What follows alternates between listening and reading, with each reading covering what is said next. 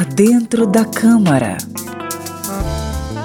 As votações de projeto quase sempre ocorrem pelo processo chamado simbólico. É quando a manifestação do voto é feita apenas levantando ou não a mão.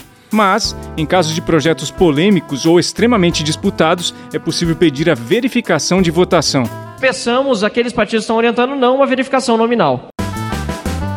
A verificação é um tipo de conferência de como cada deputado votou. Isso é feito pelo sistema eletrônico de votação que registra no arquivo da Câmara o voto individual dos parlamentares. Normalmente, o pedido de verificação é feito logo após a proclamação do resultado por quem estiver presidindo a sessão. Às vezes, o líder que pede a verificação diz votação nominal ou apenas verificação, senhor presidente. Mas nem todos os partidos podem sozinhos requerer a verificação. É preciso que a agremiação tenha uma bancada de no mínimo 31 deputados. Se não tiver essa quantidade, é possível pedir apoiamento de outros partidos para pedir a verificação. Quando o resultado de uma votação simbólica, por exemplo, não é muito claro, o presidente pode determinar a verificação para apurar com precisão o resultado. Por dentro da Câmara.